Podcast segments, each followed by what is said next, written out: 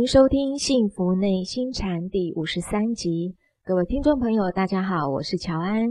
与我们一起在线上的是内心禅创办人，也是钟岭山内心教育基金会董事长张庆祥张讲师。张讲师您好，乔安好，各位听众大家好。在我们节目的一开始哦，我们先来进行张讲师的解惑时间。请教讲师哦，您在前几集有说过啊，这个修行人如果只修好自己，不去度化世间。至少也是个阿罗汉，成不了佛，但也不会危害他人哦。但想请问讲师，颜回居肉相，也没有出去度化世间呢，可是他却能够成为富圣。那么讲师，颜回他是有什么样特别的修为吗？这个颜回居肉相啊，是因为家贫啊，家里穷，对，不是怕吃苦啊。好，我们在说一个人成个阿罗汉做不了佛，是在说。一个人修行啊，只想到自己的安逸，然后呢，不知道要为天下众生去承担啊。纵有那样的机会，他选择呢，缩在一个角落呢，能够图个安逸啊，自己好好修行，好好打坐就好了。叫我吃那些苦的事情，都别谈。呃，因为这样的心量就显得狭隘，心量一狭隘，契机的造化呢，它的规模呢，就显得非常的小。是。那么法身的规模越小呢，它的果位呢就是越小。好，那么颜回居于肉相，那没有肉可以吃，好，没有家产可以挥霍，他安于肉相是安贫，他一点也不以为意，呃，正表示他的内心呐空空荡荡哦，心量很大，对，不挂一物的意思。那么他的师傅到哪里去周游，他就紧紧跟在旁边，他的师傅说什么话。他就紧紧的听从，是，他不是没有个人的意见，而是这个话已经对到极点了。我在要讲别的意见呢，都胜不过我的老师了，那就紧紧听从。但如果他老师说的话，假如他有疑问，他还是会提出的。好，那对他的师长的那种尊敬，各位如果看过《论语》啊，看过《孔子演义》啊等等啊，啊，你就知道说，要成为一个颜回这样的心量啊，不是简单的。那我们会以为说，这个颜回也许是一个很怯懦的人啊，还是说只照顾自己？也不是这样子的啊。他其实有好多好多次都很想出去外面啊，呃，去跟哪一国的国君争剑啊，去干嘛干嘛。然后呢，孔子就抓住机会呢，跟他来一回合的对谈。好，这个对谈就是先叫颜回说好，那你提出你的构想。颜回一提出，然后呢，孔子再提出他的见解，颜回的见解就显得你就有一点弱了。是，那这个周折下来呢，颜回就选择说：“啊，我要好好在我师父旁边成长再说。”是，好，然后呢，孔子周游到哪国，他就跟从到哪国，一直不论是怎么样危险的困境，他都在身旁的。啊，像陈蔡绝粮啊，还有好几次像这个桓魁要杀呃孔子啦，他都是紧紧跟在身旁，他绝对不是苟且偷生的人呐。啊，所以。有那样大的气魄，有那样空无的心境啊啊，有关怀整个社会、天下国家的心智，那么他的这个整个法身里面的造化呢，结果就会非常的恢宏啊，也就是成就他复盛的原因呢。是，所以蒋师您的意思是说，颜回他并不是觉得他一定要自己闯出去，去跟哪个国君去辅辅佐哪个国君，呃，他只要跟孔子有一番对话，他自己就觉得嗯。他的构想没有像孔子那么样来的完善，对，他就觉得不足，不足。那么他的心思呢，还是时时刻刻在关怀着天下国家。对，呃，一个时时刻刻关怀着天下国家，不断充实自己，以便日后能够有所应用的这个心智是非常重要。是。那有的人当然会讲说，可是颜回最后还是没有出去啊。可是各位你要了解，颜回死的时候也才三十三岁啊。对。各位三十三岁的人。之前那么多年都不断一直在充实自己啊，呃，如果换成我们现在的社会来说啊，呃，如果你四十岁才出马去做个什么，我觉得也不晚啊，不是吗？是哦，只不过这个天妒英才啊，颜回在三十三岁的时候，他的这个凡间的寿命啊就结束了嘛。是啊，是因为这样，所以我们感觉说啊，他好像一个人居于陋巷，没有出去做什么，也不是故意居于陋巷，他不是那种。歧视了外面的污秽的世界，所以我不出去的那种居于肉相。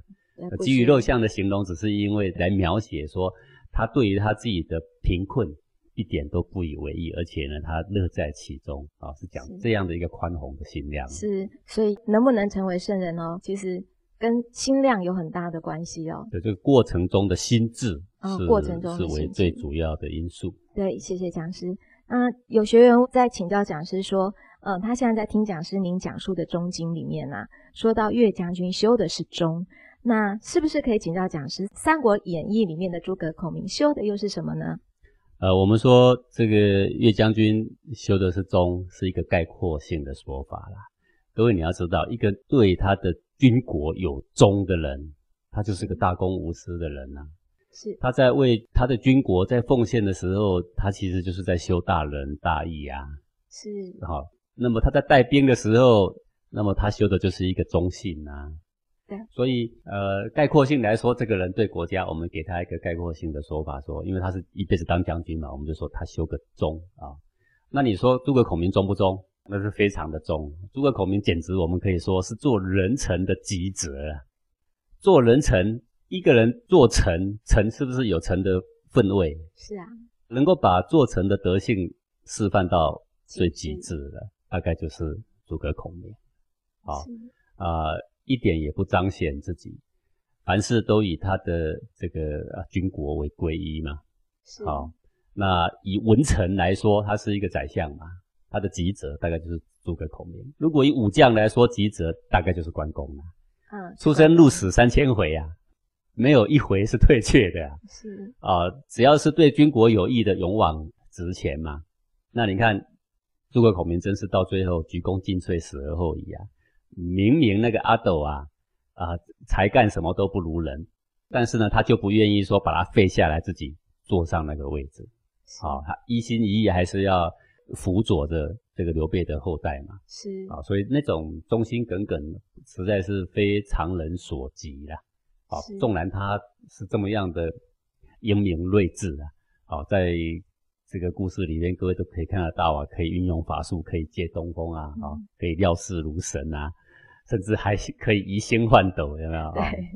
但是呢，一点没有为自己打算个什么后路啊，好，也没有正越他的君上的想法。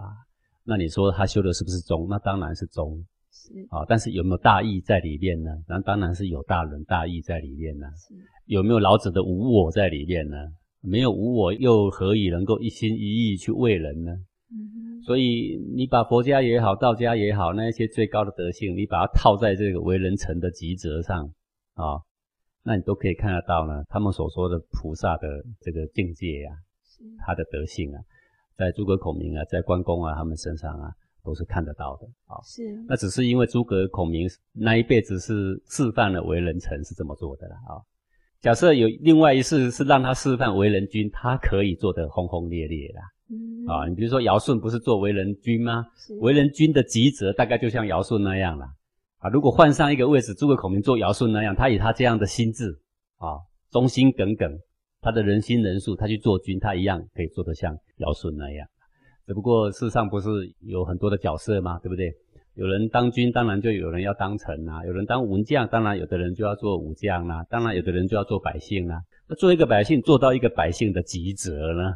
世上也很多这种人啊，比如说孔子，他就是一个百姓，对，但是他还可以利益天下苍生，对不对？对，好，所以就你的位置去修行，这个一直以来都是我们的中华先生啊所要示范给我们的，而不是说你一定要当君才能修行，还是你要当什么臣，多高官厚禄才能修行，都不是这样。就你的位置的方便呢，去修行，去示范你的职责啊，这是每一个人呢都可以做得到的。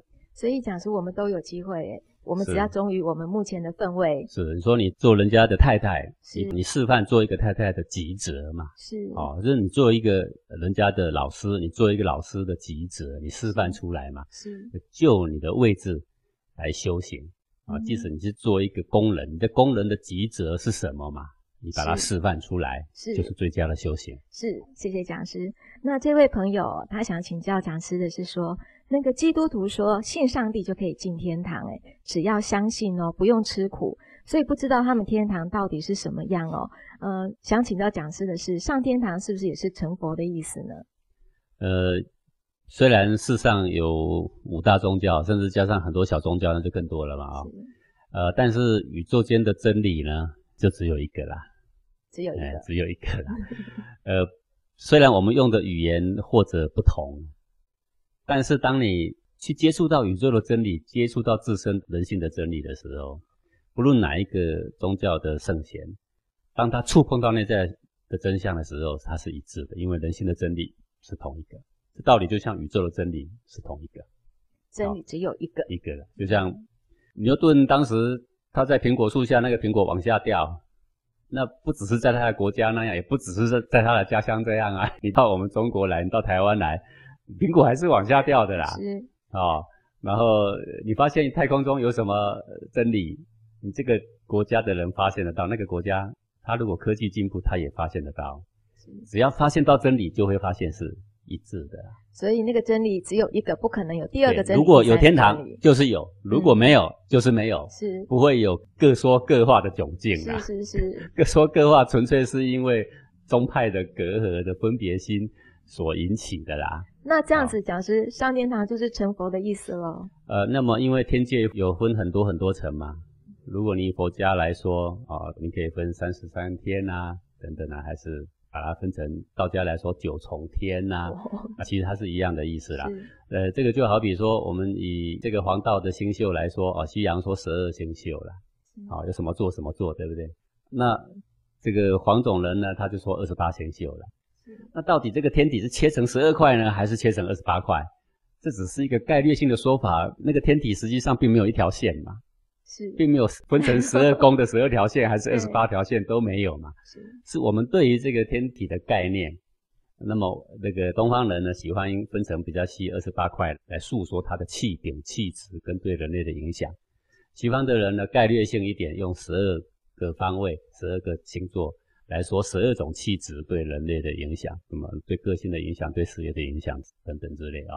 这只是这一等区别而已，所以，呃，非关于说道家说九重天，然后呢，佛家说三十三重天，然后就来说他们宗派是不同的，不是这个概念。真理只有一个。总而言之，他们都认为有天。是。还有，他们都认为有无形的生命。是。今天即使是佛陀来讲，他也认为是有无形的生命，人死之后成佛呀，对不对？哈，基督教他也认为人死之后还有无形的生命。好，那这一点共识是一样的。一样。那你无形的生命的佛家来说，哦，它叫做菩萨，它叫做夜叉，它叫做什么恶鬼等等等等很多名词。那基督教可能就没有这么复杂了。嗯。统而言之，叫做天使。哎，天使在天上呢，叫做天使啊。那天使未必是佛，他们认为。要像耶稣那样，啊，才是最极致。最极致大概就是所谓的佛嘛，对不对？那还有很多先知，那这些先知呢，就有资格跟随在耶稣的旁边。那或者他们的心目中认定，大概也就是这个佛的定义吧。啊，那天使可能就是佛家里面就有讲到说，有六道轮回，有天人、地狱、恶鬼、畜生，对吧？好啊，像这个转轮圣王啊，那也是天界的呀。是。好，那阿修罗的魔王也是在 天界的呀。啊，那些大概呢，就是呃，这个或者是基督教他们所说的天使啦，那概念都是一样，在天界呢有很多层次，在天界呢也有很多众生，在地狱里面呢也有很多众生，那这个概念是一样的，啊，只不过在佛经里面把它分为地狱、恶鬼、畜生啊等等啊，那么呃，在基督教可能就不是这样的分，但是都认为有地狱这一点呢，也则是一样互通的，对，那。在儒家来说，儒家孔子也认为有天呐，他认为有上帝呀。是。老子也认为有上帝呀。是。好，那么基督教也认为有上帝，穆罕默德也认为有上帝，唯有佛家是没有提到上帝。啊，但是相对经典来说，佛家的这个大日如来呀，大概可以列等于其他各宗教所说的上帝。啊。大概意义我想是差不多的。对。呃，所以。他们所说的天使啊，是不是成佛了？可以这样子类比，只不过它是比较概略性的说法。好，我们不知道这个说法会不会得罪基督教或天主教的人，因为他们不喜欢跟佛教的比在一块。当然，这五大宗派呢都有这个缺失啦。嗯，你支持哪一教，就不喜欢跟别教相提并论，因为什么？因为只有我们最殊胜啊。那我想这个分别心呢，还是得要放下，因为我们修行只是探讨人生的真理跟宇宙的真理。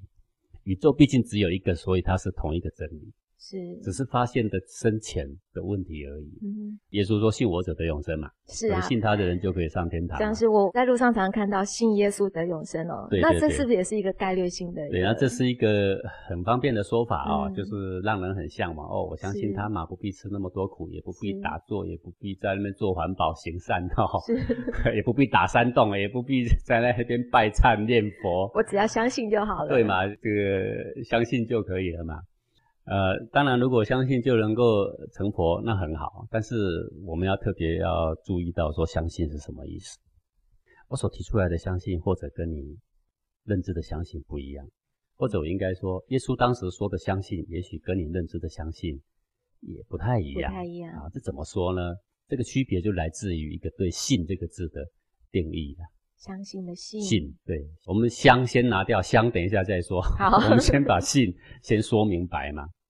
相信是什么意思？信就是我先卖你一块金条，这里面呢饱饱满满的都是九九点九九的纯金，那么这叫做有信。我卖你金，我说这是纯金，我收你纯金的钱，你拿到的绝对是纯金，这就是言而有信嘛。我如果卖你一条金条，外面九九九点九九的纯金，里面灌铅呐，摸起来是不是也很重？是，折起来也有点软度。是。但是当你剖开来看的时候，里面呢，信不信？不信，就是没有信用了。信是什么意思？扎扎实实、实实在在。怎样叫实实在在？就是里面切开要能看呢，对吧？一定的纯度。里里面外面要一致啊。一致。好，耶稣所谓的相信的信，是耶稣的皮是什么样，我们跟他一样；耶稣说的话，我们也跟他一样；耶稣穿的衣服，我们也跟他一样。耶稣法身里面是什么？耶稣是什么心？耶稣是什么性？我们跟他一不一样？那就很难了啊！我们不一样，我们只是相信他，耶稣很行，但是我里面跟他不一样，到底叫不叫相信？相信的相什么意思？我跟你两个对等的举在一块才叫相，互相的相嘛。是，我们两个里面都一样。我这个是金条，你那一条拿出来比比，切开也是金条，叫做相信。我这条金条切开是金条，你那条切开里面灌铅，你拿到我面前，你说你是相信吗？没有，不是，你不信，嗯，对不对？你相信我这个人，你相信我这金条是真的。问题你拿过来那条金条不是真的，叫不叫相信？这不叫相信，相就是两个人都一样，都一致才叫相吗？是，两个人都扎扎实实，有本心有本性。练出精粹的法身，我们说，嗯，这两个人站在一块，这两个人彼此不欺骗，相信。讲说我们对这个信呢，了解太粗浅了。是你以为我相信耶稣很伟大，这就是相信。那就跟你相信我的存款很多钱，那你是个穷光蛋，然后你却跟人家说我们两个是一样，这叫相信吗？不是，这不叫相信，那只是你知道我很多钱，但是这钱救不了你，你自己要很富有才救得了你。啊，是不是这样啊？是是是。哦，所以耶稣说：“信我者得永生。”说你们呐，练到跟我一样啊，就得永生了。这样的话是没错的。没错。好，但是圣人讲一句话啊，为什么不讲清楚，要这样含糊呢？原因就在于啊，要上智下愚都能够得到诱导的功效。因为我讲一句话，只有上智的人跟得上，下智的永远啊，我没希望了。那这个话讲出去，圣贤会觉得太可惜。上智的人本来就有很好的头脑嘛，很深的推理能力嘛，他本来就很扎实嘛，所以他看到了相信他会比人家更进一层。但是呢，下愚的人呢，他看到相信，只要相信就可以哦。哦，你看多简单，他一心向往就开始跟随。诶，跟随久了呢，然后呢，耳濡目染，如沐春风啊，这个。教堂的气氛很好，你看唱唱圣诗啊，是也可以解人忧愁啊，彼此有团契，可以互相帮助啊。牧师可以讲一讲圣经啊，多么引人入胜，也很好啊。哎，我虽下智，但是跟久了却也能够进入中智，进入上智嘛，对不对？这就是圣人高明的地方了。讲个话，上智下愚，听下去都好像懂了。然后呢？最后才发现啊，要懂这个字，实在还是不简单，不简单啊！所以相信耶稣真的是得到永生啦。这句话是对的，对了。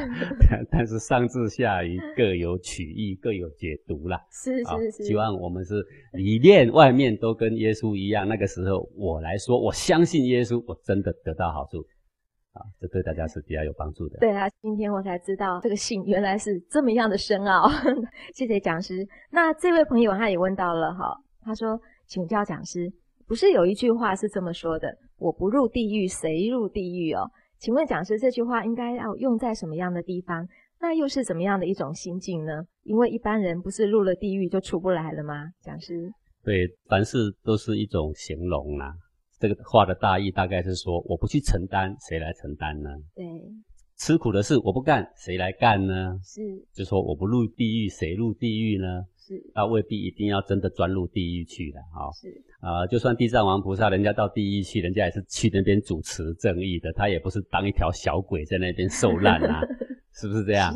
好 像城隍爷在地狱啊。但是人家在地狱当判官，你不要把他当成流浪的小鬼啊，是，那是不一样的啦。好，那为众生承担天下的苦难，就像父母维护小孩一样，愿意为小孩牺牲，愿意为小孩吃尽所有的苦头，希望小孩子就此能够得到永恒的安乐，这是全天下为人父母的心智嘛。正因为有这样的这么宽阔的心智，所以呢，他的心有这么大法身运化下来的结果，才是如此的恢宏，才能够到达巨大的佛嘛。啊，这是呃攸关心智的问题，心智攸关法身淬炼的问题。要不然的话，当时的地藏王菩萨他说：“我如果不度尽天下苍生，我誓不成佛。”有没有？这个话的意思大概就是我不入地狱，谁入地狱的意思。啊，我要承担起这个重的大任，要不然是谁呢？好，他花下这么大的宏愿，可是实际上你看，现在天下众生到处都是啊，不是吗？没有想到他竟然先成佛去了，那是不是说了一个谎呢？不是说谎，他发下这样大的宏愿，一直到他圆寂之前，他每一天所做的事情就是往这个方向。那发下那么大的宏愿，而法身转起来的契机是那么样的恢宏，你想阻止他成佛，那是不可能的；他想阻止自己成佛，也是不可能的。嗯，好，所以我就说修行啊，志向要大，要敢发愿。你说啊，这个下简单的发愿谁不会发嘛，对不对？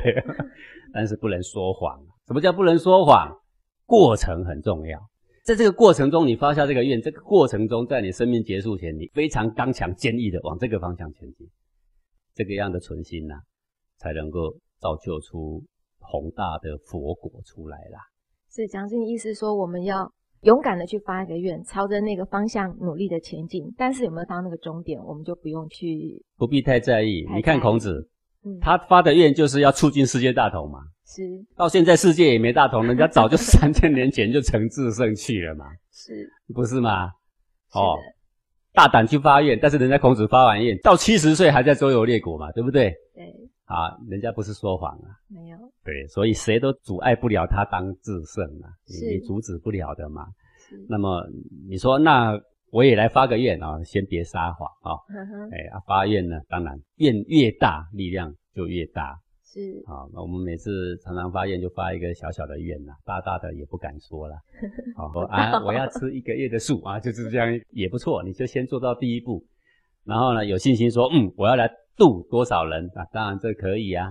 哦，当然有的人说，嗯，我要带多少人来参加黄金禅课程，让他蒙受法益，这也行啊。是是。好，我们也可以从小的慢慢落实这个愿呢，慢慢以后我要帮助这个怎么样的一个正确的道场。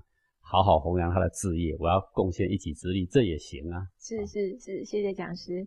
那这位朋友，呃，他要请教讲师的是，如果性心命都是气呀，心是可以感觉的，因为就在黄庭嘛，性也是可以感觉的，因为可以感觉到身体的天然造化。那怎么命就是没有感觉的呢？请教讲师。呃，这个命呢，跟性一样，跟心一样，都有感觉，都有感觉。这个同学说性心命都是气，这对的。好，那所以你说性里面也有感觉，对，但是性里面的感觉那部分也叫心呐。那你说命怎么没有感觉？不是命没有感觉，命也有感觉，不过命里面有感觉的部分也叫做心呐。有感觉的只在心。对，凡感觉之处，我们都用心这个字是来代表了啦。那么在里面呢，不论他有没有感觉，默默进行的造化的，哎呀，有一个神奇的造化规则在前进。那个部分我们叫做性，所以你感觉得到的是性的全部吗？那也不是，你只是感觉你感觉得到的部分的觉受而已啊。是，还有好多好多里面的造化是在你不知不觉之间、默默之间就不断的往前迈进，推行它的造化，不是吗？对吧？那个部分呢，主导这个造化的功能，就叫做性。是，而那个气不断的茁壮，气不断的进化，那个呢，就叫做命。命。这个气有多茁壮，这个气有多干净，我们另外取个名字呢，叫做命啊。其实命里也有感觉，性里也有感觉啦，只是感觉的部分独立出来叫做心。而心这么多，全身都有感觉，那岂不全身都有心？这没有错，是心无所不在。就是说，凡感觉可以到之处，都有你的心。那你说，那为什么你们说黄连禅是心？是因为这样的，仔细听清楚，那个感觉里面充满情绪的部分叫做黄庭。有情绪的，对，人生有很多感觉，比如说你你手上摸摸桌子，哎，也有感觉嘛，对不对？你就算轻抚一下空气，也有个感觉嘛。那没情绪，但这些感觉很单纯的物理感觉而已，它没有情绪。是，但到你内心开始涌动有好物的时候呢，那个好物会发生的地方只有黄庭，所以我们习惯说黄庭是你的内心所在之处。嗯。但是要说明全身都有感觉的时候，我们就又会说心无所不在。但要强调只有一方寸是有情绪、有好恶的，我们就说就在你的方寸之地。是啊，所以有方便说，有就近说，有的时候说法就是这样子困难嘛。嗯啊，很难一语全部概括它的全部含义的。是讲师，您之前有举个例子嘛？就像是桌子啊，它有桌面啊，它有桌底啊。那因为就是不好说明，所以。很难一语把它全部说白了嘛？是，那就把它另外标出来说，其实都是同一张桌子嘛。是，那这位朋友他又问了，他说：“请教讲师，这个做事啊，那个笨手笨脚的，这跟内在的心性气机之类的有关系吗？”是，跟气质是直接的关系嘛。嗯，气如果越轻越巧，是，那么人呢就感觉越聪明。啊哈。那么气呢，如果越温越浊。那么人呢，就感觉呢有点迟钝，是是，这就是所谓气柄啊。这个气柄从哪来呢？就是前世累世所做的功德业力啊，总和而来的。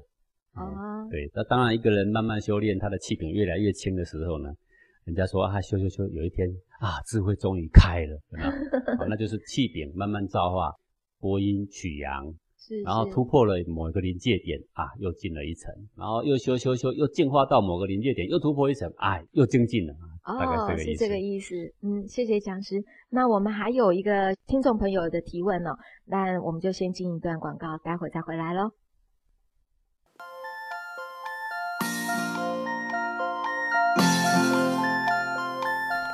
哇，老婆，你最近好辛苦哦，家里变得好干净耶。哈哈，这可不是我的功劳，是那两个宝贝收的啦。真的？你是怎么教的？嗯，我还记得两个月以前啊。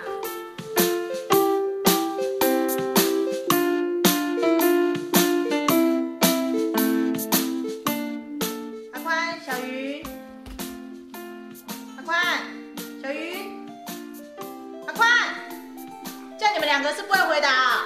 客厅赶快收一收，到处都你们的东西。管你们的，反正现在收一收对了。你爸回来要呱呱叫，快点收，不然等下有你们两个好看。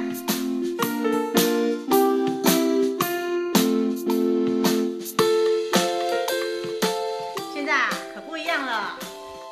现在我们会自己收拾房间，弟子规有讲，父母应互还。哇，真的不一样耶！这个小树们的帮助还真大。而且还变得更有责任感，也更懂得感恩呢。那下次客人什么时候？我再推荐隔壁的陈阿姨，让他们小孩一起去。嗯，下次的时间是六月七号、八号，报名电话零二二九一零一九零九，中岭山内心教育基金会。哎，叫陈阿姨他们赶快报名哦，很快就额满了。爸爸要记得帮我报名哦。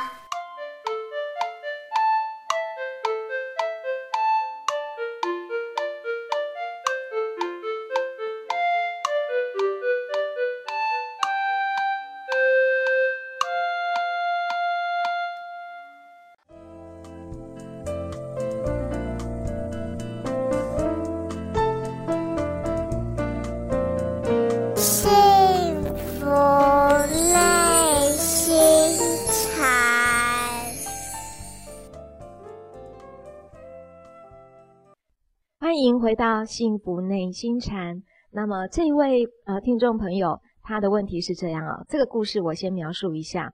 他说啊，我的老公一直都没有很稳定的收入哦，家里的支出基本上都靠我。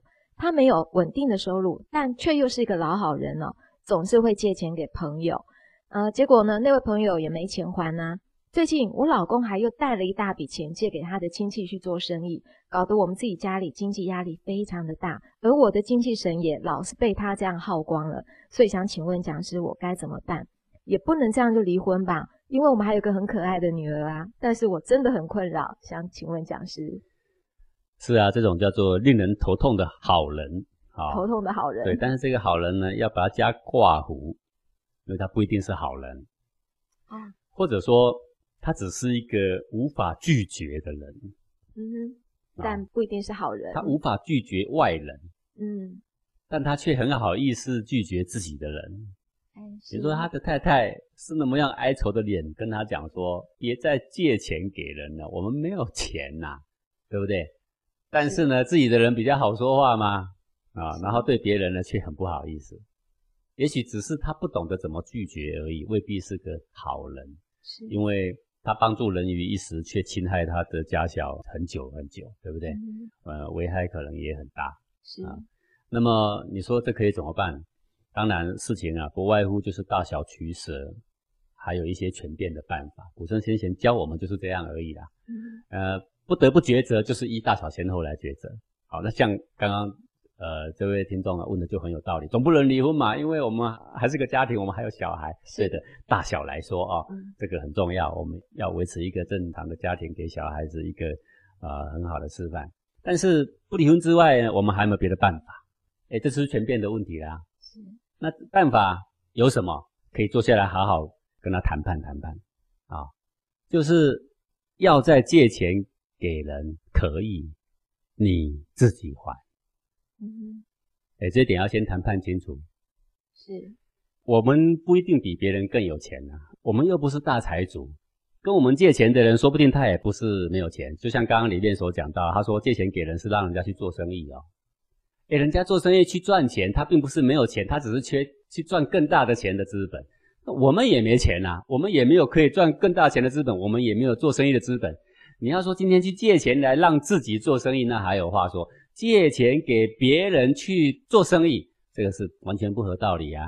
不合道理。如果我的亲友是一个极烂的状态，我也没钱，他也没钱，那我想尽办法先帮他周转，那这是合人合义的嘛？是。但他不是没钱，他是缺少可以赚更多钱，缺少做生意的资本，我们哪里有必要要贷款帮他呢？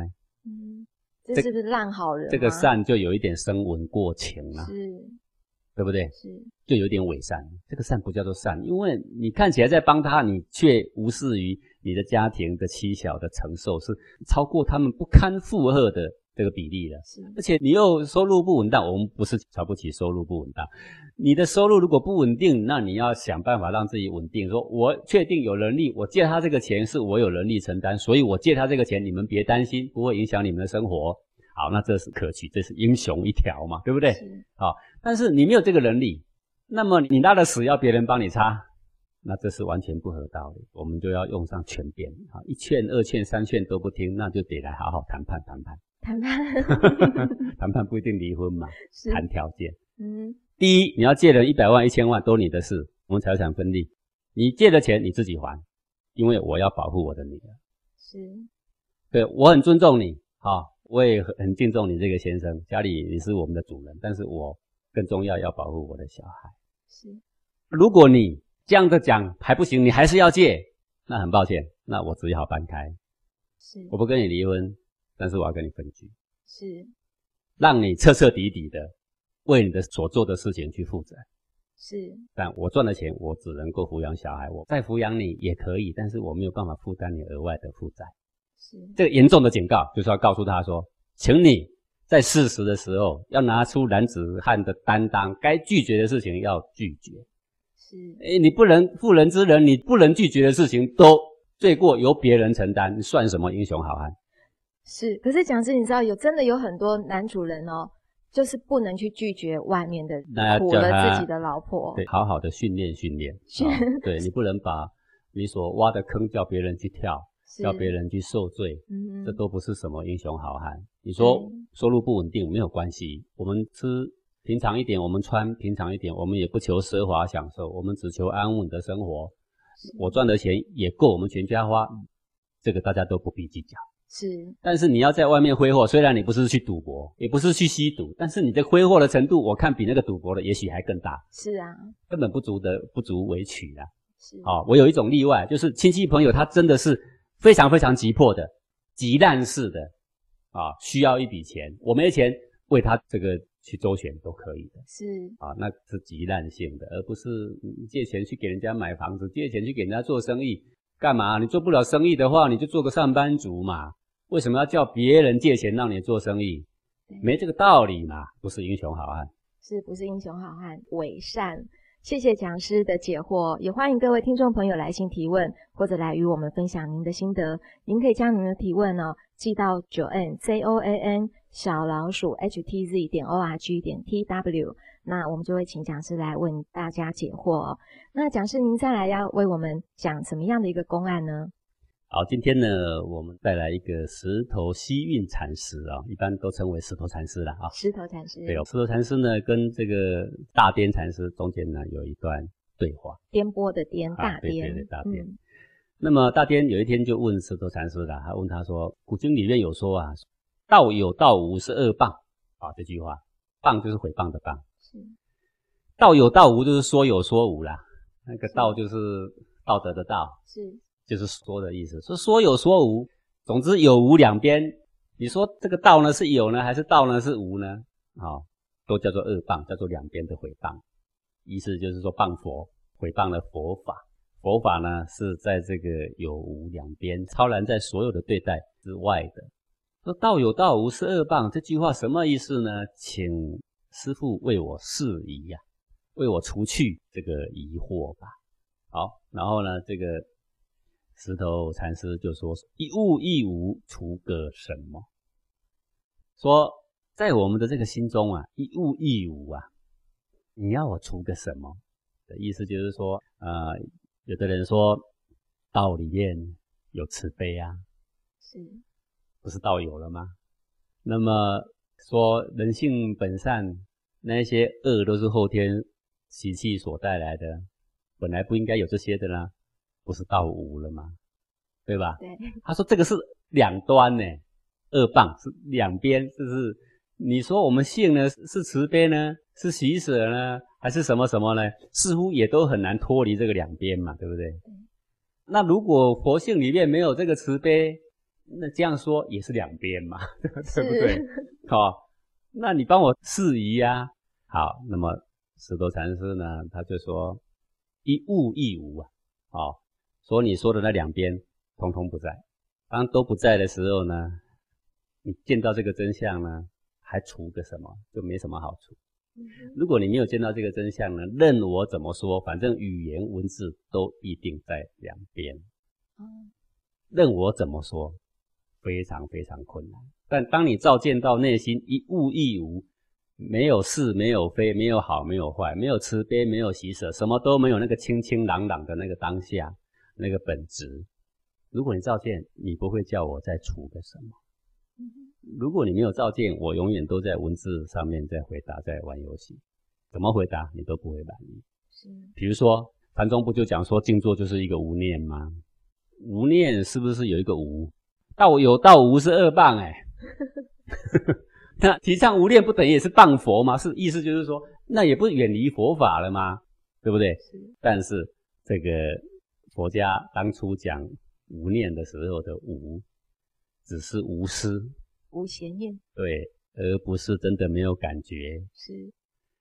而不是没有一个清清朗朗的如太虚般的心境，不是无这个啊，对，只是没有我思我我执而已啊。好，所以语言所不能道。那么，如果你现在照见内在，你的内心里清清朗朗的，不存一物，一个好物，一个对待都挂不着，那我就没什么好处。如果不是照见这个，那我说了半天，反正都是在对待，都叫做谤佛啦。哦，所以徒弟说他说法四十九年，如来佛说你不要诽谤我，我一个字都没有说。的原因就是什么？他说个内心的概况呢，文字语言说不到。那很多人听到这个话也很怀疑，为什么文字语言说不到？什么都能说嘛，对不对？讲个最简单的例子，各位，你说出一杯乌龙茶的味道让我听听看。我以为讲师您要说柠檬的味道。怎么说嘛？怎么说？你说说看。我要换换例子，不然哈已经臭酸了。啊，乌龙茶怎么说嘛？你说了半天，到底跟铁观音哪里不一样嘛？说不清，对不对？对。好，这下就说不清。你就算你说得清，跟文山包种又哪里不一样嘛？好，你怎么说都说不清。一喝，三杯放在你前面，各自尝一口，不用说啦，是，对不对？是。所以说，当你照见一物一无的时候，出个什么呢？好，然后这个大颠禅师就在那边想啊想啊。这个时候，石头禅师又问了，他说：“不要用你的咽喉，不要用嘴唇，不要用你的口腔，把你所得的告诉我看看。”那个刚刚听完的时候，那个大颠禅师这边想啊想啊，若有所悟嘛，对不对？不要用嘴皮，不要用舌头，不要用口腔，不要用咽喉，来把你体会的说来给我听听。好，大殿禅师他就说了，说我在跟你说话的时候不用这个的，不用这个。好，石头禅师就说了，若是这样，那你已经算是入了门。入门了啊，入了门了，这简直是在打哑谜嘛！各位，说话哪里有不用嘴皮、不用嘴巴、不用咽喉的吗？那你该怎么说呢？对吧？他说的不是说话，他说的是说你有体会，撇开这一些肢体的所有的觉受，你最原始那一份觉受是什么？各位，透过语言路变差了，知道吗？你现在对内心的清清朗朗，对内心的本质、对你的本性有所接受，你还要必须想一堆词汇再来说它，这是形成一个困难跟障碍。是，撇开这些说来听听，哎，那其实就是讲以心传心呐。以心传心。嗯嗯。各位，也许你会有这样的经验，然后举这样比较粗俗的经验，各位看看能不能体会，就说有的时候一个人啊，口若悬河，呱啦呱啦一直讲，一直讲，一直讲，讲了半天。只是讲当时未开口之前，内心有一个激动，啊忽然啊一刹那啊一个构想，这个构想真的太好了，肯定可以赚大钱。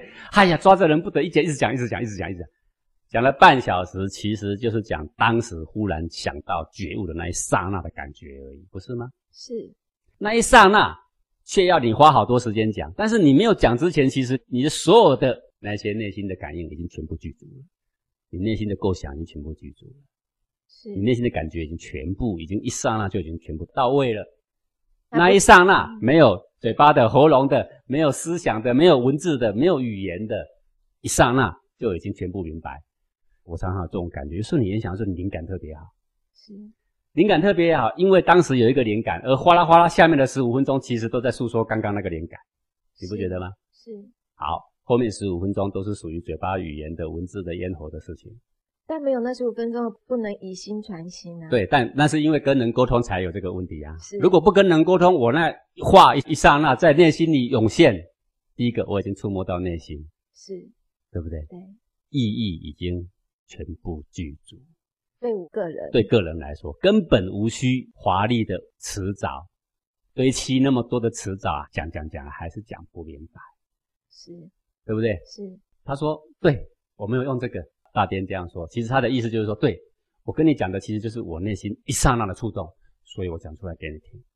石头禅师就说，如果是真的是这样，那你算入了门了啊，入了门了，因为你懂得你的心，你应用你的心，你触摸你的心，你了然你的心，你知道你的心的位置，你知道你的心的形态，你知道喜怒哀乐未发长什么样，你知道喜怒哀乐已发长什么样，是。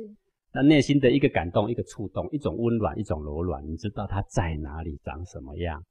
然后清清静静的时候又是怎么样？那些是撇开你的嘴唇，撇开你的喉咙，撇开你的牙齿，撇开你的口腔，对吧？是。撇开那一些华丽的词藻，跟那些都无关系，就一刹那内心的触动，就这个触动，如果可以不透过语言，不透过嘴巴，以心传心传给你，你也感受得到的话，那这就是佛陀以心传心，直指人心的。枢机所在啊，是再拉回到前面说，古人说“道有道，无即是恶棒”。原来有无在哪呢？不在嘴巴，不在咽喉，不在你的嘴唇，不在你的口腔，不在语言，不在文字，在哪呢？在内心。当你撇开这些而直达你的内心的时候，就算是入了门。所以，为什么我们教的黄庭禅这么重要？黄庭禅直指人心，直接告诉你心在哪里，心怎么运作，直接叫你观察你的心。喜怒哀乐没有发的时候长什么样，喜怒哀乐已发长什么样？听一首歌的时候长什么样？听一句话的时候长什么样？看一个神色，看一张图片的时候长怎么样？听一个音乐又是怎么样？我们的课程每一个环节就是这么样的。活泼就是直指人心，每一句话都在引导你进入你的人心。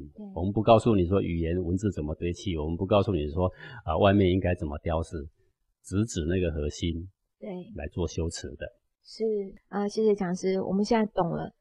那讲师您再来跟我们讲的这个见微知著的主题哦，不知道要帮我们安排什么样的一个案例呢？嗯，这个见微知著呢，因为最近在这个媒体上啊有一个节目啊。是令我们有一些触动啊，就对于现代的教育的模式啊，有一些醒思啊。嗯，那这个节目是这样，它是哦两个小孩在比赛，对，一个是中国的小孩，一个是意大利的小孩嘛。好，这个意大利的小孩呢叫做安德烈，他们都十二岁，哎，都十二岁，然后他们的记忆力都非常的强。是，那么当时在比赛的时候，好像几对新人呐。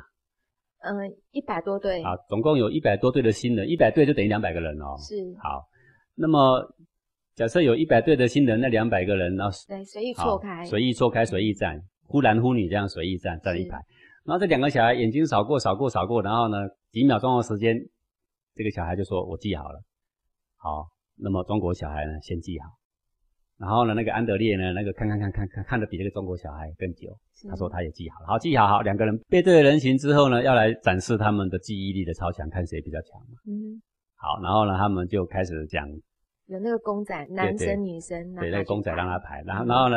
他印象中第一个是男的，他就摆男的；第二个女的，他就摆女的。男女男女这样一直摆，一直摆，或女男女男哈这样一直摆。不简单呢，一百多真的不简单呢，一百多个人，你看看全部都要摆对，多么不简单的事！到底他们怎么办到，我们也搞不清楚了。厉害。好，然后呢，这个中国小孩呢略胜一筹啊，就先摆完了。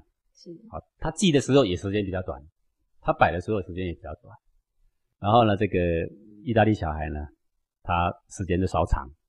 只是说，如果我们还没有翻开答案之前，那中国小孩是比较优秀的。嗯，好，然后总要翻答案呐，翻答案就是一个一个检验呐，哈。是。呃，然后那个小孩子还没有真正翻开答案，他摆完之后看一下自己所摆的这些公仔，忽然就放声大哭啊！放声，因为他不能改了，他已经摆了就不能改了嘛。他放声大哭，原因是什么？就哭成泥人一样，不成人形，你知道吗？就瘫在那里了，谁劝都没有用啊！哦。那为什么他要放声大哭？因为他发现里面有一只他摆错了，那摆错了不能说等一下我重改呀，对不对？对。好，因为游戏规则不能重改，然后他就一直哭，一直哭，说我记对了，但是我放错了，然后一直哭，一直哭，我一直喃喃自语，就像歇斯底里一样，我记对了，但是我放错了，大崩大崩溃的，谁劝都没有用，他老爸在观众席跟他喊的话也没有用，跑出来抱他，嗯，也没有用啊，那个时候。安德烈忽然吓呆了，你知道吗？那个意大利的小孩，他在旁边错认的眼睛看着这个中国小孩啊。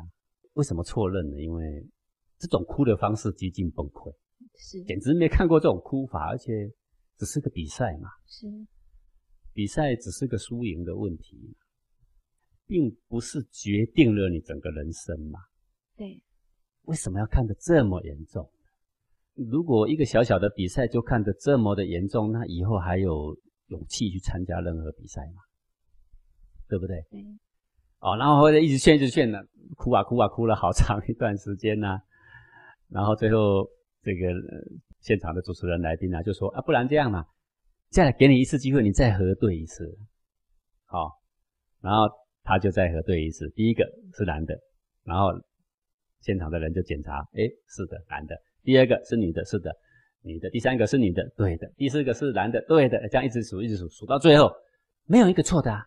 他自己搞糊涂了，全部是对的啊，嗯对啊。然后大家都可以一直鼓掌，一直鼓掌，对对的啊，那你是对的啊。然后那个小孩子终于破涕为笑，对的啊，哎呀，原来我是对的啊，好，对不对啊？他赢了安德烈了，他早就赢了，他摆完都摆对了，嗯只是他摆完的时候再检查一遍的时候，他进来看花了，他就以为摆错了，是，所以就崩溃，得失心是冲击着他呢，整个嗯把他给冲溃掉。其实他的记忆力非常好，其实他都记对了，他也都摆对了，是。他只是后来检查的时候可能求好心切太快了，忽然看花了。是，哦，然后他忽然就破涕为笑啦、然后那个安德烈在旁边也跟着破涕为笑啊，嗯，就是啊，终于解开这小孩的心结，安德烈也感觉很开心，你知道吗？然后最后还跑去拥抱这个刚刚哭得歇斯底里的中国小孩。